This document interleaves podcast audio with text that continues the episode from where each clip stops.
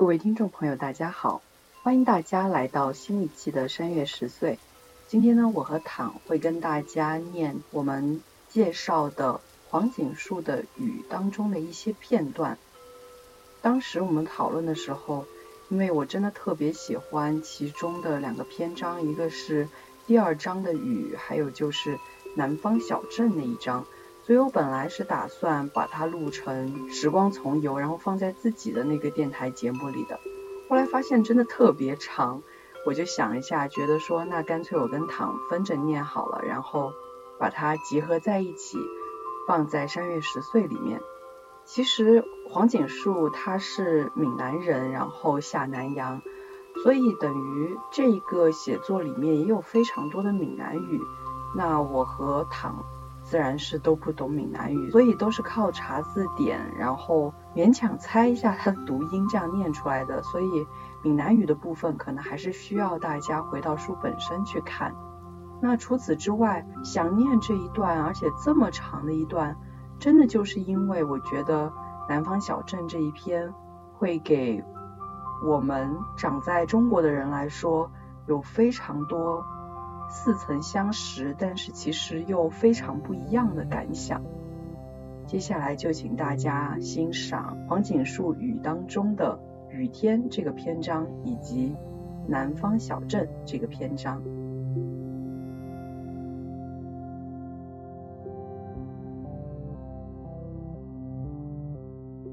第一个篇章呢是第二章《雨天》，是一首诗。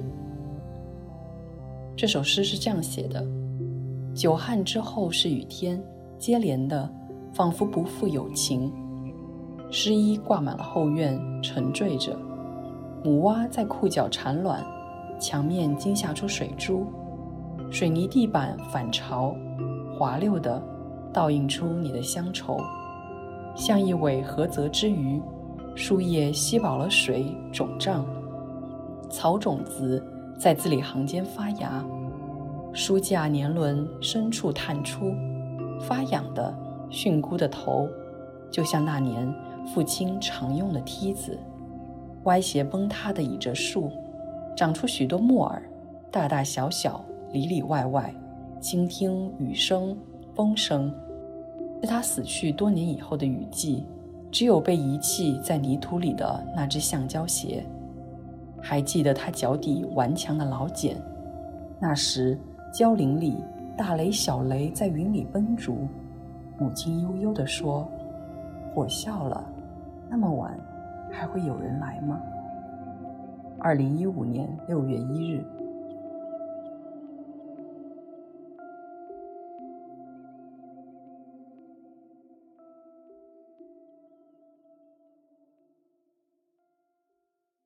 那另一个篇章呢，是第十七章《南方小镇》这样的一个短篇小说。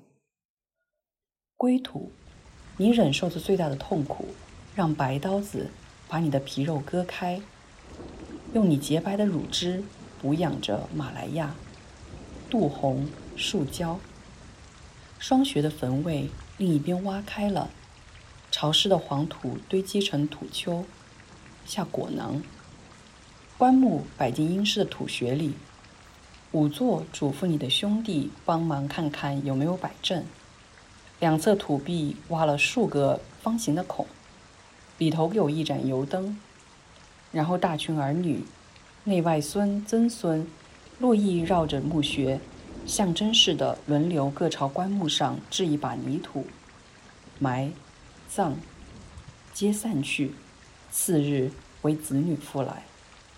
墓碑上有父母各自的黑白大头照，亡者两侧写着祖籍地福建南安，但只有父方的祖籍，简考笔，名姓，卒年，香炉，一干儿女席轮流上香，烧纸钱，置脚，呼唤逝者魂兮归来朝时，直出信脚后，拜祭，祭拜者即聚而分食，烧肉，油鸡。鱼炒面、炒米粉，苍蝇纷飞，晨风微凉，水烧开了，冲一壶热咖啡，浓郁的咖啡香飘过一座座土馒头。如果死后有灵魂，如果灵魂犹不忍与死去的身体分离，如果死后有灵魂，如果灵魂还留在那荒芜，势必会微微颤动，而深深吸一口气的吧。你信步去看父母前后左右的邻居，陌生的名字，但也许父母知道他们生前的绰号，毕竟是同镇之人。广东大埔、广东梅县、海南文昌、福建福州、福建安溪、广东陆河、广东潮州，必要时用华语也可以沟通吧。那一带都是一般平民的坟茔，占地小，前后左右都紧挨着。没有留下任何通道，想看他人的墓，都得从窄小的排沟缘上走过，脚踩进对方的黄天或厚土里。有一个墓，墓碑上是个小女孩的照片，河口陆河，姓叶，名字旁写着“叉叉弟妹丽”。最奇怪的是，并立着另一个碑，同样的祖籍，写了同样的姓，照片空着，名字空着。卒年栏只有某年某月某日，推测应该是死者的兄弟姐妹。小哥说，也许是立誓将来往生时陪伴他吧。再往左，赫然有一对老夫妇的墓，彩色照片，同样的祖籍。男的姓叶，兴许便是女孩的父亲。死于庚戌之年的女儿和死于已酉之年的父亲。隔了三十五年，老父亲下葬时，那女儿的尸骨多半已化为泥土。昔年立誓来日入土相伴的兄姐，都已是中年人，多半各有配偶孩子，不太可能实践当年的承诺。多半也把年轻时的许诺忘了，自己的孩子说不定也比当年早夭的妹妹大得多了。附近有个墓，碑被砸烂。照片、祖籍和姓都被砸掉了，还有个墓被彻底铲平。哥哥说，上次来时看到那坟被人用挖土机挖开，棺材尸体都被拖出来，不知道有什么深仇大恨。仇家找上门，死了就再也逃不掉了。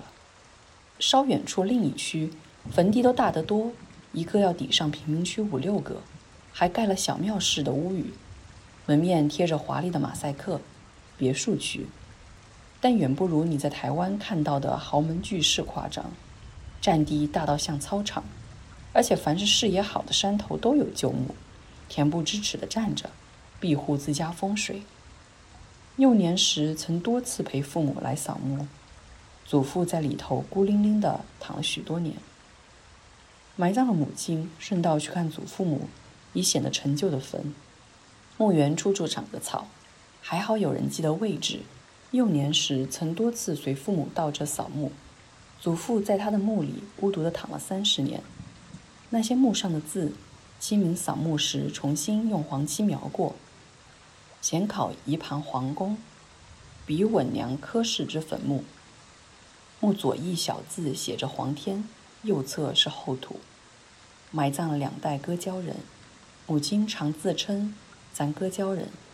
这座位于镇郊的坟场，原来也是一片连绵的蕉林。坟场的周边一直也是，但附近的蕉林好些都翻种成油棕了，已经不容易见到一整片完整的蕉林。香蕉树至少还有个树的样子，油棕像一扎扎巨型的草。一个时代又快过去了。你记得渐渐老去的阿妈常说，想回故乡看看，有好些年。唐山还有一的晚辈寄信来，从其他宗亲手上转过来，转了好几手，信封都皱得微微的起毛了，字写得整整齐齐的，蓝线条信纸，横写。信里说了好些长辈过世的讯息，你用半生不熟的闽南语念出。你看到祖母听信时，表情凝重。信中说，数十年来。阿公很想念年纪轻轻就随夫远嫁南洋的妹妹，常常提起的。但历经日本人侵略、战乱、逃难，当年寄回家的批信都失落，可能也都烧掉了，没能留下地址。新中国成立后，有很多年没办法和外国人联络，就那样过了几十年。那些年里，只要有南洋的乡亲返乡，只要一有机会，甚至会托新加坡那里的宗亲帮忙查探。信里说，只探知您一家落脚州府多年，其他的就不知道了。好不容易遇到有人返乡探亲，问到一点确切的消息，但老一辈的都过世了，还填充了许多四平八稳的客套话。祖母说那是一的侄孙辈，一离开时他还未出生。一喃喃感叹，嘴唇不自禁的颤动。原来兄嫂都已过身多年。我自己也阿尼老了，大哥很疼我，无干我嫁南洋千里远嘞。你看到一眼角潮湿，诗意沿着皱纹漫开。一坐在窗边的藤椅上，解开髻，松开长而全而稀疏的灰白的发，就着衣橱的镜子，持臂使劲梳开。一不识字，要你帮一回信，写几句话，报个平安。但没有具体的指示。你提到祖父在你出生前就过世了，既然他们和其他南洋的亲戚有联系，多半早就知道了。你从没见过他，更不可能听他说什么唐山故乡的事。关于他的故事，只有零碎的转述，但你写不了几行字。你突然想起，对方也是祖父的晚辈，一定也没见过年轻就像南洋的你的祖父。况且他还是祖母那边的亲戚，远的不能再远了。两封之后，其实就没什么话说了，只好随便写些什么，纯粹为了保持联系。很快的，收信人也从姑婆变成表弟。蕉林里的父母亲过着苦日子，没必要多说。自己学校里的事，琐琐碎碎的，其实也没什么好写的。但那些空白，任其空着。好像对不起那几张印着红毛丹、榴莲山竹的邮票。祖母过得节俭，但那邮票钱却舍得花。掏一把盾仔，一会要你到批官帮忙买一些纸垫。每回一叫你帮忙找东西，你没找着，一也会称道：四剪仔，木轴贴纸垫，眼睛贴了邮票，而把那空白填满，需要一些故事。有的没有的小小的故事，但你常觉得找不到东西写，觉得那比学校的作文还难写，于是经常拖延回信的时间。起了疑心的祖母会催促：“批记了没？”你记得有一回被问的实在烦，就把好不容易刚写完的作文抄在信纸上，抄了满满两页纸。具体的细节你忘了，但那作文，但那作文，为了塞满老师要求的页数。你写了大量的细节，如今你只记得写的是那次学校假期，因久旱，沼泽地带水都变得很浅。你们有时和哥哥，有时是独自一人，几乎天天拎着桶子和本机往沼泽深处跑。水变浅之后，鱼就容易抓了，即便是有一两斤重的鲤鱼，有时也手到擒来。更别说是那些小鱼、虾子、乌龟，但只消踩踏了一会儿，水就变得太过浑浊，靠眼睛做不了事儿。你最记得你们得把手伸进粘滞的烂泥里捞，有时会摸到枯枝或残根，刺刺硬硬的，但木头不会动。但如果摸到鱼，鱼一定会挣扎，手必得跟着它动的方向追捕。如果是土狮。稍不小心就会被它的鳍瓣的刺戳伤，但那滑滑的鱼身的触感并不难辨识。鲤鱼反应灵敏，一碰着就摆头弹动腰身，稍不注意一窜就逃走了。最刺激的是捉鳝鱼，长条形，滑溜溜的，一时间很难判断是鱼还是蛇。于是抓着了，也是先把它抛离浊水，好确定那是不是蛇。你甚至写说，你们一直希望摸到神秘的龙鱼，你们相信那雨林深处一定有大的、不可思议的东西，像龙鱼那样神秘的珍稀事物。其实抓到色彩艳丽的斗鱼就很开心了。你当然不记得对方紧接着的回信究竟写什么了，大概是些文笔活泼、叙事生动之类空泛的赞美，你根本懒得细看。但你也记得你那时的华文老师。因头不成比例的大，被你们私下以各种方式血称为大头。他常掏出一叠美丽女孩的照片给你们传看，说那些是他台湾求学时的女友。对那些作文的评价其实并不高，远不如班上那几个懂得花哨比喻的女生。评语无非是平浅、平直之类的。也许因为全然不会用比喻，不懂得任何文章技巧，但从小生活于小镇大街上、生活丰裕的他，对你描述的那生活本身很感兴趣。此后多次问你说，能不能找个机会，让他也去那烂泥混水里摸摸鱼。唐山表哥最后的来信，你也还记得？信中最重要的一段说：历经多次政治动乱，老宅已相当破落，父母商议要把它翻新成砖房，之后就可以考虑为儿子娶媳妇了。但积蓄还不够，尚欠人民币十几千云云。展信时，祖母在厨房忙碌，蹲坐矮凳上，削着红萝卜，那菜市场捡回来的红萝卜。烂的只剩下头那小节，还可以吃。地上水渍未干，前一日夜来大雨淹过了水，凌晨方把黄泥扫净，猛力洗刷一遍。灶里两根柴烧着，锅口冒出一圈层叠的泡泡，你闻到阵阵饭香。门敞开处飘来鸡屎味。墙是由长短不一的木板拼凑而成的。多处墙角都有大老鼠可自在进出的破洞。庭前水退后，地上兀自泥泞。你的脚踏车仍以铁丝系在晒衣杆上，链子和脚踏上挂着揪成一团的塑胶袋和破布，它们由维持着水流的动势。脚踏车右侧的把手折了一截，骑车时你的左手只能往里握着它剩余的部分。那些信都收在神台下的抽屉里，以火柴、线香、竹柄、蜡烛压着。其后再有信来，连拆都不拆了。祖母也很少问起故乡来信，但时不时心血来潮会说一想返乡看看。一的父母过世时，依然在南阳，多半想回去扫个墓吧。不久来了场大水，匆匆搬家时，连神台连同香炉。慈眉善目、笑脸常开的大伯公都没来得及带走。你们搬离那里后，就再也没收到唐山的来信。祖母返乡的心愿又说了几年，父母依然住在蕉林里。二哥每年都换新车，每年年末例行到泰国嫖妓多日，人也越吃越肥。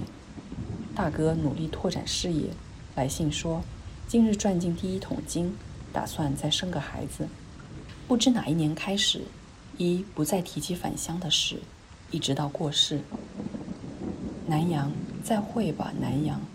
你不见尸横着长白山，血流着黑龙江，这是中华民族的存亡。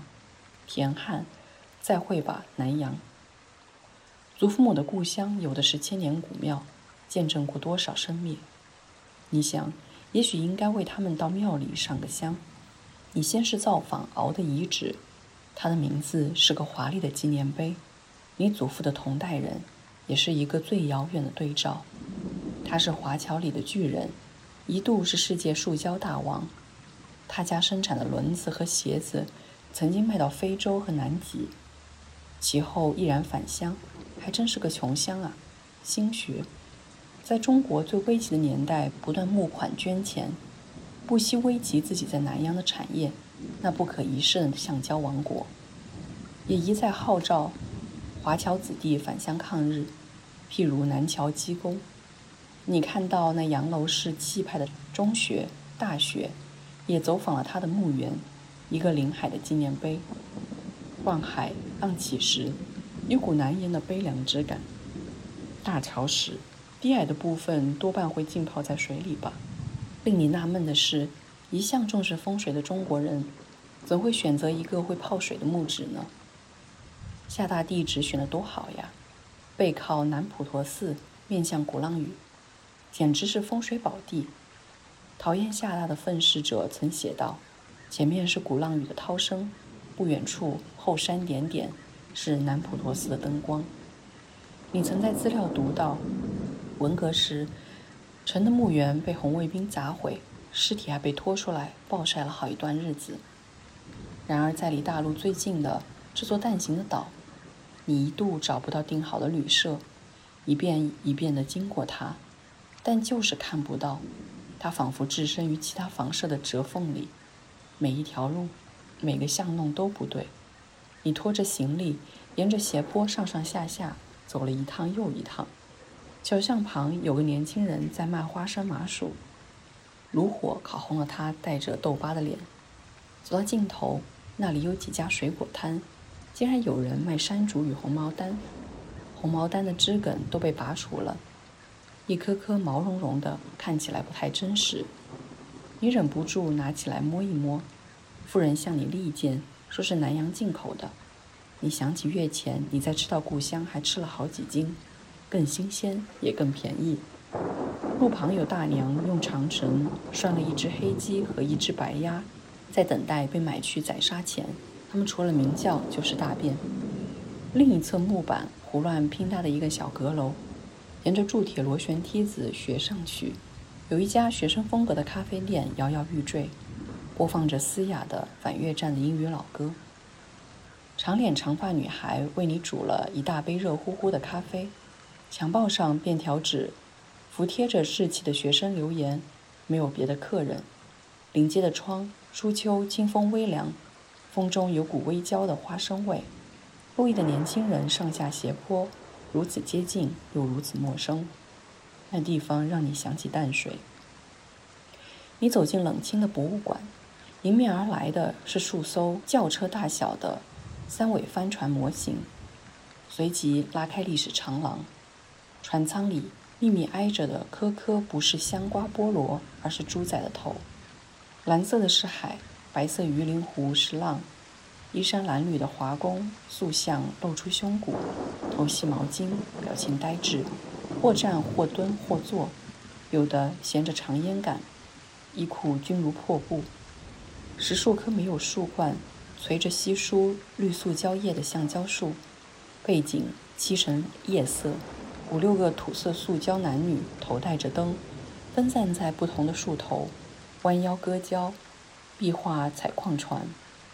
戴着斗笠、弯腰讨喜西米的流浪女，挑担的小贩，各式小吃的图片，锡罐、水壶、磅秤，店铺、商号，婚丧喜庆的画面，一整个柱面的桥笔，父亲大人膝下，母亲大人膝下，某某无儿，装帧简素的出版品，各式盖满戳记的证件，历史匆匆走过，日军南侵，国家独立。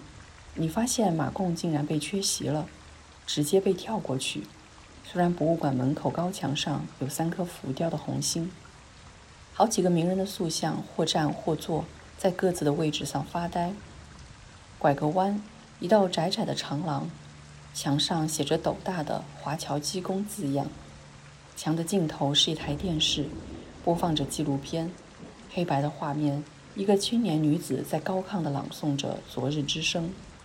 家是我所恋的，双亲和弟妹是我所爱的，但破碎的祖国更是我所怀念、热爱的。彩色画面，一位满脸老人般的老先生，以你熟悉的方言口音的华语，缓缓地诉说着六七十年前改名换姓、偷偷报名北上，到滇缅边境协助输送物资的往事。那是抗战时濒临绝境的中国最后的运补线。老人说：“离别时，码头欢送的群众人山人海，喊着口号，唱着抗战歌曲，高高抛起帽子，让他们油然升起壮士一去兮不复返的豪情。他此生未曾再经历那般激动人心的离别。他在那里掉了一块骨头，一只废掉一只手。”另一个老人说：“他返乡后被英殖民政府怀疑是马共。”经常受政治官员骚扰，经常被请去喝咖啡，但更多人死了埋在那里，很少人会记得他们。旁白的声音说：“超过三千两百个南洋华侨子弟，战后只有三分之一返乡，三分之一死在那里，都只不过二十多岁，三分之一留在中国。战后物资短缺，有的流落街头，沦为流浪汉，最终饿死街头。留在中国安家落户的那些人，文革时都被打成敌奸，个人档案上都有斗大的敌伪档案标记，被整肃得很惨。他们的孩子一整代也被牺牲掉，不能上大学，不能入党，没有好工作，因为是祖国的敌人。不知墙的哪边重复播放着《告别南洋》，青年男女的合唱，大概是旧时代的录音，背景有沙沙的杂音，还可以感受到扩音器声嘶力竭的金属抖颤。再会吧，南洋，你海波绿，海云长，你是我们第二的故乡。旅社电视里播着纪录片，那重返昔日滇缅战场的退休老将军，你认得的。他有着两片招白的海苔眉。他说：“我九十六岁了，回来看看昔日阵亡的弟兄。”他突然提起南桥机工，你们一定很奇怪，为什么会去招募南洋的司机来帮忙运输？那时中国车子少，会开车的人跟今天会开飞机的人一样，并不多。那时南洋比较进步嘛。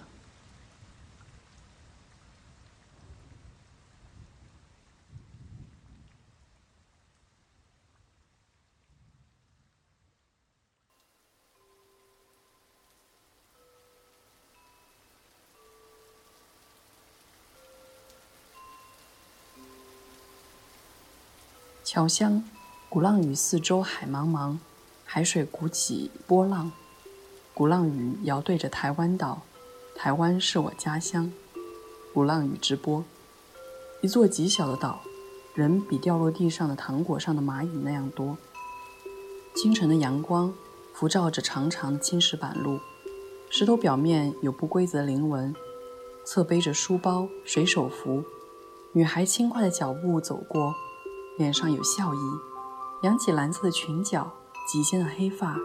叮叮咚咚的琴声如沉重的水滴落银盘，白鞋踏上洋楼斑驳的台阶，小路般跃起，没入洋楼宽大的五角基，那阴凉的回廊。几片巴掌大的落叶被风拖曳着，时而掀翻，打了几个跟斗。一穿过长廊，中庭，画面里的少女转而变成中年女子，成熟的风韵有充分的自信。一小女孩自屋里跑了出来，似乎叫唤着妈妈。中年女子丰腴的脸庞，笑容里有一种为人母的满足。背后是高大的洋楼，红砖像重叠的句子，夕阳金光打那表面轻轻抹过，像一阵金风。那是部反复播放的宣传影片，年轻女人欢快的歌声响彻船舱，歌声中尽是阳光、地名、花与希望。呼唤台湾，船里挤满了人，有孩子在啼哭。渡轮两侧溅起阵阵浪花。山楼上洋楼别墅林立，从高处往下望，层层叠叠红墙黑灰瓦，但近看，好些其实都已荒废倾颓了。骨架虽仍完好，但门窗都破成大洞，屋瓦亦多处崩落，有的屋顶甚至长着芒草和小树。但从那些骨架、那庭院，仍可遥想昔日之辉煌。有的整理了做观光之用，然而永远失去了家居之感，太新。那些家人都离开了，留下的仍是个空壳。仍有人住的，即便门开着，也拒绝让人闯入。昔日的侨乡衣锦还乡者，在家乡盖的豪宅，都难免有几分铺张炫耀。季风来时，波涛阵阵如战鼓，许多都是名人的故居，但更多人选择安家落户，只勉强在那里拥有唯一的一间房子，无力返乡，也无意返乡。不知哪里楼头飘来女人哀怨的歌声，好像就在耳壳边上，字字急促如刻字。一只火船起新烟，下午四点被开船。棉床阔阔是好翻身，我君一去到翻墙，一名觉困个看天窗，暮始流落棉床坊。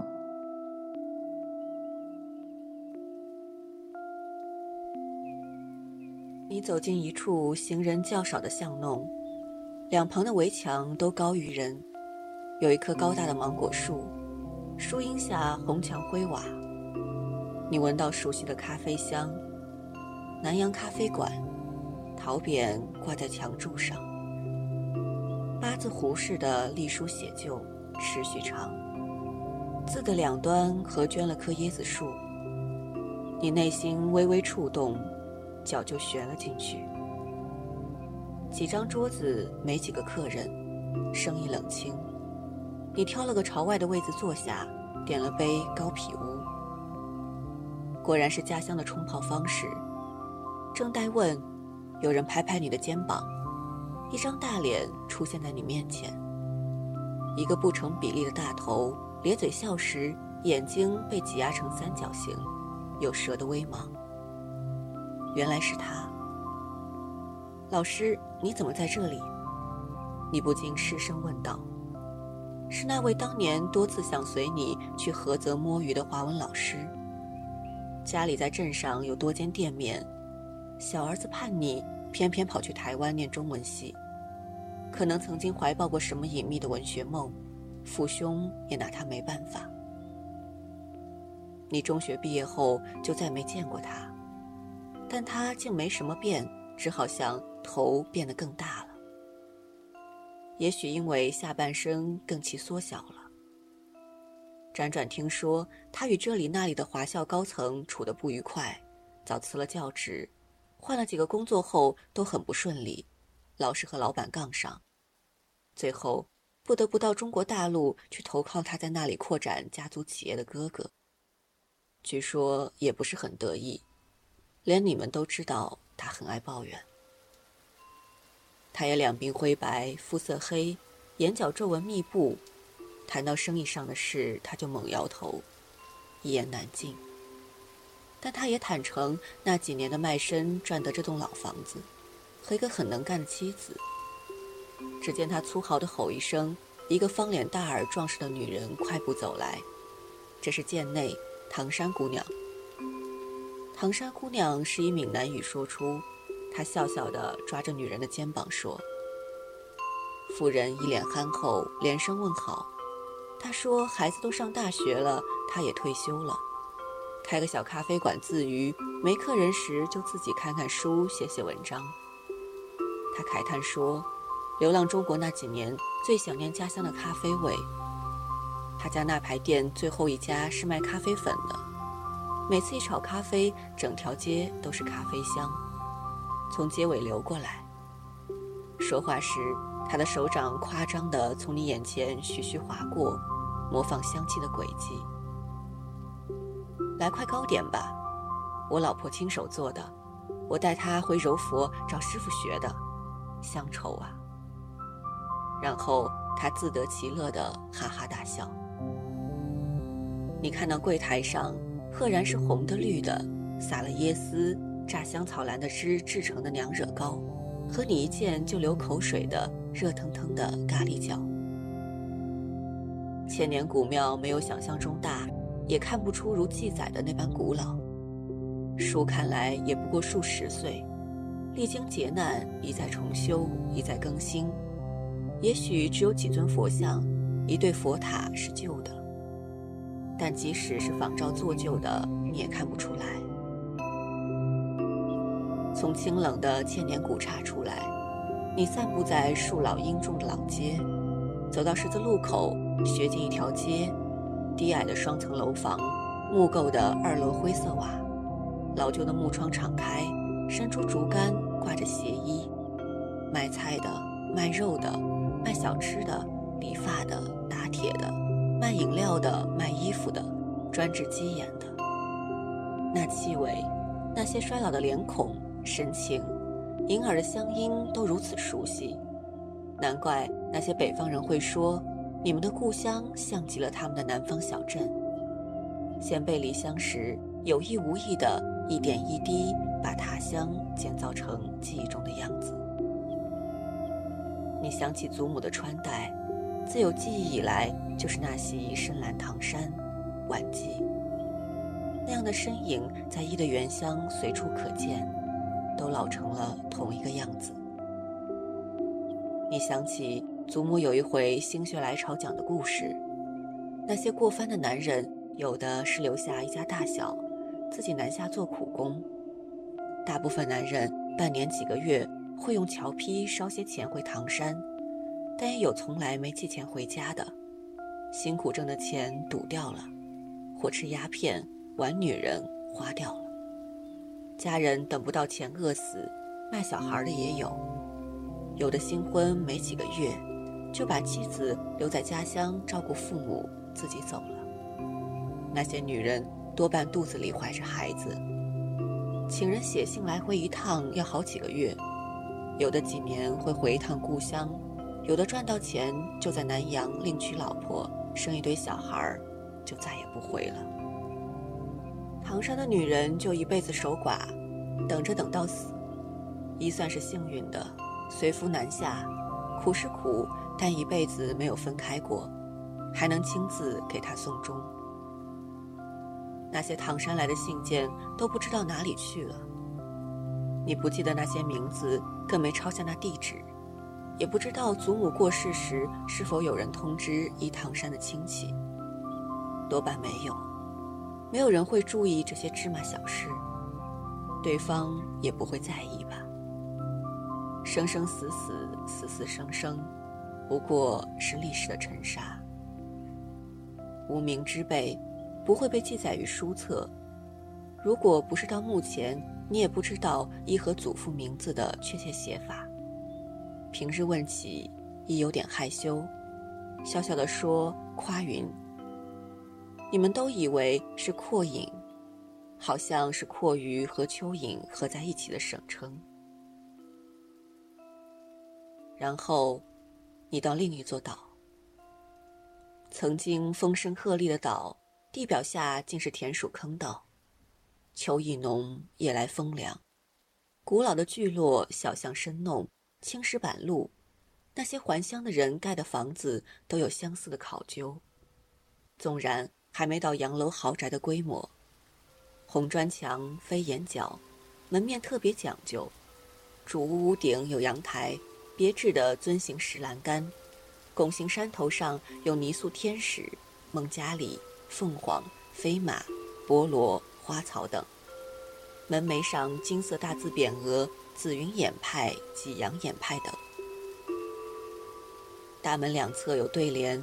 联侧则是极尽华丽之能事的，以蓝色为主调的马赛克拼接，多为几何状的花草，万花筒似的。在你凝望时，那菱形、方形、圆形的多色套叠，好像木字在旋转，似曾相识。入夜，有一扇陈旧的木门为你打开，一妇人笑笑地走出来，并不相识。但那张脸并不陌生，亲族里的中年妇人也依稀是那副模样。婶婶、阿静、阿姨，甚至姐姐，他好像在等待你归来，而不只是到来。亲切地问道：“吃饱未？”窄小的中庭一侧摆了花盆，玛格丽特、虎头兰。双扇的木门，外侧是铜环，里侧是木栓。一盏暗淡的小灯，木床，木百叶窗，天花板也都是圆滚滚的原木，兴许是南洋运来的。小小的三合院，不大的天井里摆着松柏盆栽。幽暗的正厅里，墙上有许多默写的儒家治家格言之类的陈词滥调，高处挂着十多幅比真人略小的男女暮年半身画像，微光里脸色灰暗。应该是这房子往昔历代的主人。夫人说，这房子原本荒废了，她承租下来整理了做民宿，东西都是原来的，努力让客人有一种家的感觉。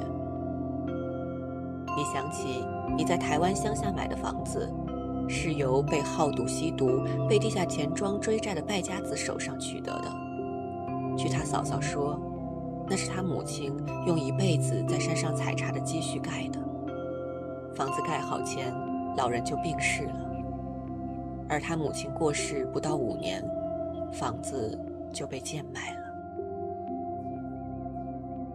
清理垃圾时，你们发现楼上公模厅有张破旧的电视柜，打开一看，里头赫然有两帧巨幅遗照，也就是一般的父亲母亲的样子。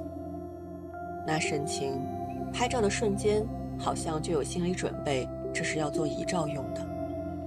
直视着你，好像你是他们的孩子。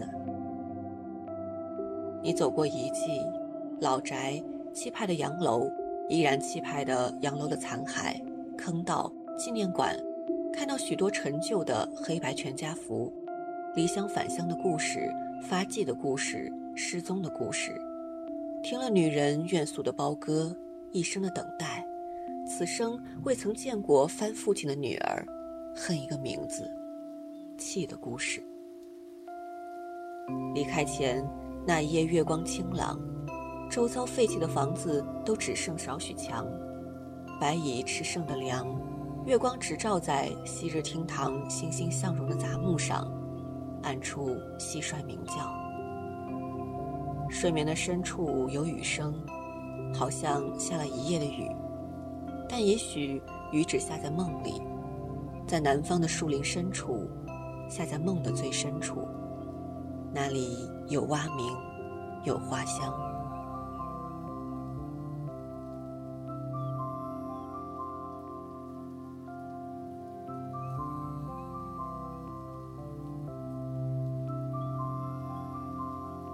故乡，月儿高挂在天上，光明照耀四方。在这静静的深夜里，记起了我的故乡。思乡曲。南方，古路快的尽头，小岛，咖啡山。老人有点面熟，好像在哪里见过。一只眼浊白，很可能已经看不到东西，但却戴着镜片很厚的眼镜，手提长柄镰刀。他的华语口音有浓重的闽南方言腔，有的词汇还坚持用闽南语发音，有时还会突然哼起七字的闽南古歌，但声音像隔了道墙似的，有点浊，歌词听不太真切。老人住的靠近那里。在这样的小岛上，竟然还能以铁篱笆围起一片土地，屋前竟种了棵榴莲和菠萝蜜，树结着累累拳头大的刺果。他家离那里有一小段长满茅草的路，在那近旁秘密的抚育龙鱼的朋友在电话里说，他知道那坟场不为人知的秘密。他答应送他一条。他其实买不起，却一直要他打折卖他的金龙鱼仔，他才答应带你走一趟。但你得答应保守秘密。这位养鱼的朋友常告诉你一个惊恐的讯息：这座岛上的回收净化水，不知道为什么鱼卵浮出来都是母鱼，没有公的。喝多了，这岛上男人的卵浮可能会缩小到比花生米还小。老友热切的声音，好似也来自墙的另一边。他说：“别看他那样，可是南洋大学历史系读过几年书的老左，年轻时很激进，吃过不少苦头。那地方他最熟了。他退休后想用这座坟场的数据写一部大小说，不知道被什么卡住了，好像一直没什么进度。”老人微微跛着脚。手持长棍引路，就是这，都快全部铲除掉了。要开路，要盖大楼，死人不能和活人争地呀，争也争不过。这里很多蛇，他说，因为有很多青蛙。专家调查过，说至少有一百多种。他说以前他进去考察都要带把镰刀，穿雨鞋，但很多地方还是到不了，像座深坝。墓园入口的杂草灌木，看得出已清除过一段时间，都已重新在抽芽了，顶芽或侧芽，有的甚至重新长出了绿意。但大树还是大树，大到不能再大的那种感觉，好像从恐龙时代以来就在那儿了。但它们的年轮顶多也就是这墓园的年岁，枝干都和相邻的树纠缠交错，仿佛彼此都是对方的墙。粗壮的树身，树皮黑而潮，苔藓、蜈蚣蕨和各色的攀援植物都长在树皮上，死去挨着树皮就地化为养分，新芽从尸骸旁茂生，反复不知道繁衍多少代。巨大的鸟巢蕨仿佛真的就有鸟在上栖止，树冠层层的叶子筛走日照，阴暗的绿意中有水的气息。你心里想，这地方就算有原生种岛民，也不奇怪。树上有猴子贪看，松鼠过枝，小径清出来了，有点泥泞，但不算难走。零星的游客兴许在寻觅已被遗忘的祖先的秋墓，连那头老狮子外婆家族的墓群，也是在这林子深处找到。要铲除的新闻出来后，才陆陆续续有人来关切。之前很少人会来这里。清明节也只有最外面那些坟会有子孙来祭拜，清除杂草。那里的墓比较新，挂藤有的被砍除了，就像那些从墓的裂缝里长出的杂树和芒草。但即便是墓石上，也着满青苔。而清晰可以辨识的墓，其实都是经过一番整理的。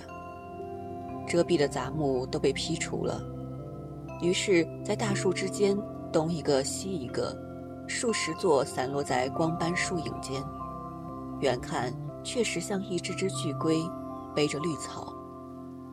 有的还躲在灌木后头。有时，一整片地表坟起，高低起伏的围拢确立分界线。那是有钱人的墓了，有的是沿着斜坡起伏，紧挨着，那是平民的聚落。此前，除少数例外，那些坟几乎都被杂草灌木覆没。即便是豪门大户，占地宽广，树和草的种子飘落，野藤生过来，一年半载就淹没了。有的能看到一小节墓碑头。或者有钱人家的石兽，孟家里兵工重，年深日久，就像一片寻常的雨林。这里开埠前，应该也就是一片大巴。南国的小岛，海峡的尽头，因此数百年来一直是最繁华的唐人小镇，所以墓地最广大、最古老，因为它有名，风水好。很多有钱有势的人死了，都想埋在这里。老人沙沙地说着。听说那些年，甚至有人想从棉兰、马六甲大老远的把尸体运过来这里埋。以前有些有钱人尸体还要装在最不易朽的木头做的棺材里，特地用船载回唐山，落叶归根嘛。你想象。有一艘船布置成灵堂，巨大的棺材摆在船舱，一路摇啊摇的，摇到唐山，都变成一锅浓汤了。英国佬早就算到了，唐人那样喜欢土葬，如果墓地一直扩大下去，很快整座岛都要让给死人了。一九六三年左右，葬满了，就不再有新坟。新的死人就搬到石岗去，那里只能埋二十年，期满了就要捡骨挖走。这里为什么荒废成这样？一个声音问。你也知道的，他说，唐人拜祖先很少超过三代，阿公的爸妈会去拜的就很少了，更别说是阿公的阿公阿妈，没见过面就像是陌生人。如果有鬼，也是陌生鬼。我们这里的华人，很多人连自己阿公的名字都不知道的，在上一代，更是什么都不知道。五代以上一定忘光光，除非是同一家族的全部埋一起，后人拜的时候顺便拜一下。你有看过吗？非常有钱的人干脆弄个祠堂，里面密密麻麻的摆着神主牌，但那些名字谁会记得？就算你家有族谱，那些名字也都只是些陌生的名字而已。只有名人的名字像名字，关公的名字所有华人都知道。华人都是这样的，不断向前看，把过去忘掉。一代一代望下去，永远只记得三四代，就没人拜，就长了树，长了草，只知道那里是坟场。可是没有人在意谁埋在那里。死太久了，就好像从来不曾活过。他的声音像旧时代的录音，夹带老旧机械的嘶嘶沙沙声。有的单词还会脱落，像泡过水的书页。甘蜜时代，胡椒时代，咖啡时代，橡胶时代，可可时代。油棕时代，老人似乎有很深的感慨，详细介绍那些有来头的墓，名字载于史册的大官，曾经称雄一方的富商及他们的姬妾，诉说尚在世的后裔是哪些人。史学家比他们清楚，有的大老板看到报道还会叫人来家里寻根一下，有的根本没反应。太久远以前死去的家人，就像是别人家的死人，时而翻开书，指着里头的记载，跟着他缓慢的步伐，你们走到坟场深处。别人家的死人，就跟死狗没两样了。你细看墓碑上重新上了红漆的祖籍：泉州安溪、泉州南安、泉州同安。泉州、厦门、广东梅县、广东潮州、广东雷州、金门、台湾台中州，熟悉不熟悉的姓，一个个陌生的名字，一大群天地会会众的名字。走到人迹罕至处，走到林子深处，路越来越小，以致几乎没有路。至于身体勉强挤出来的路迹，几天没人走，就几乎恢复成原来的样子，像受惊。这林里野猪、四脚蛇、猴子、鸟都很多，只差没有老虎。他说。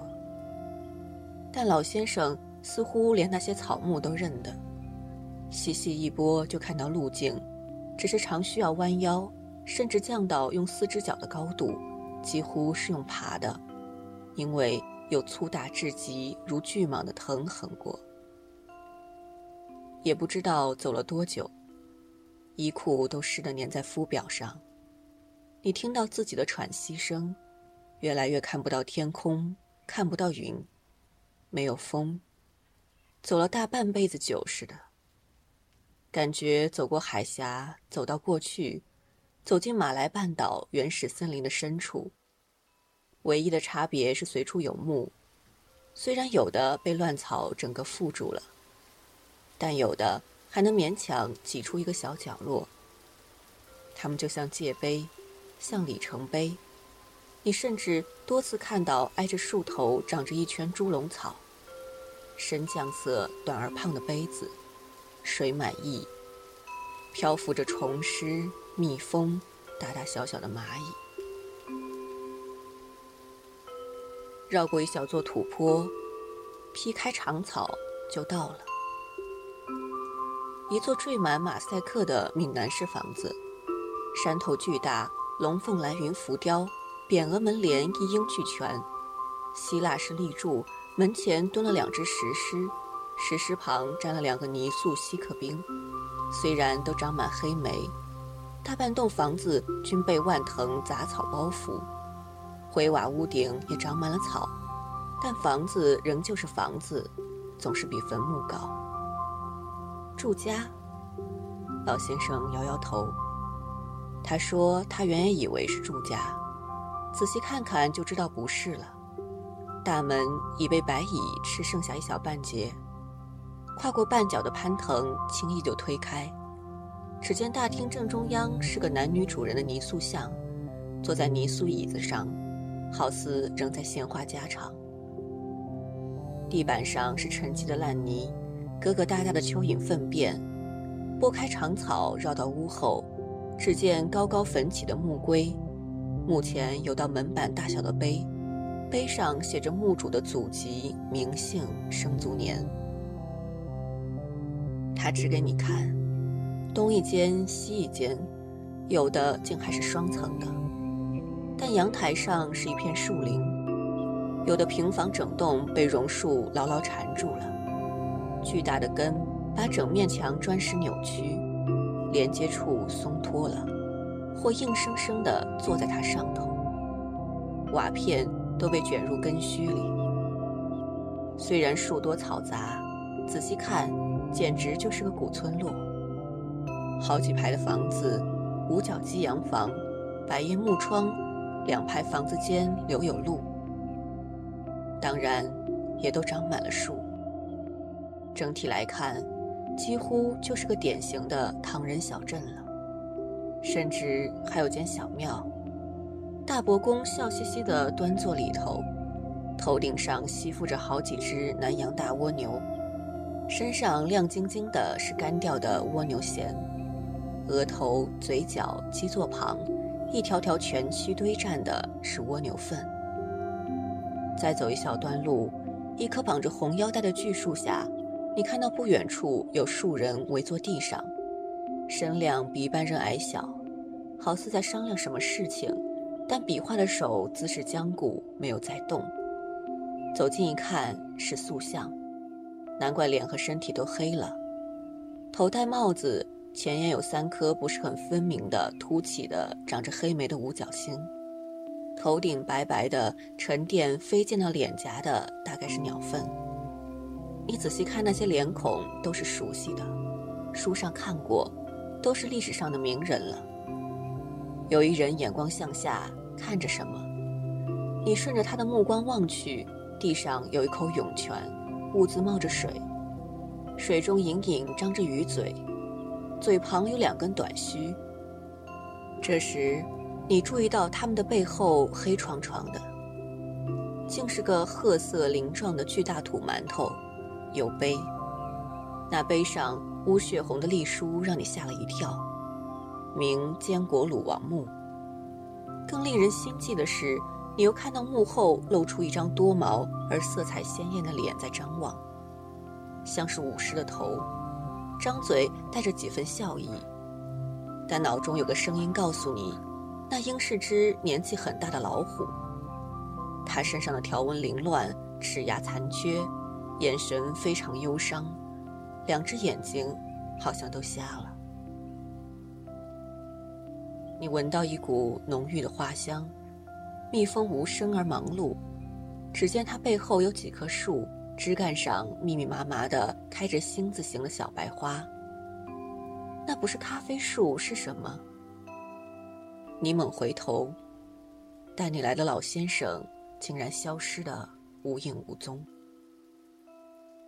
一辆严重锈损的小货车半埋在土里，从重重缠绕的爬藤下伸出半个坚挺的头来。车头灯、窗玻璃当然都没了，但你竟然看到一个崭新的橡胶轮胎，胎纹深刻，搁在锈红的引擎盖上，黑得发亮。胎侧极其清晰地浮雕着一个名字：陈嘉庚。没错。你在某纪念馆看过这轮胎，有灯光打在上头。你心念一动，怎么它也在这里？然后，好大力的雨，就哗的突然从树叶上这里那里滚落下来。四眼迷茫，一会儿就什么都看不清楚了，好像从雨水与泥土的撞击里。水花在你耳畔溅出一些字句：“弃捐勿复道，努力加餐饭。”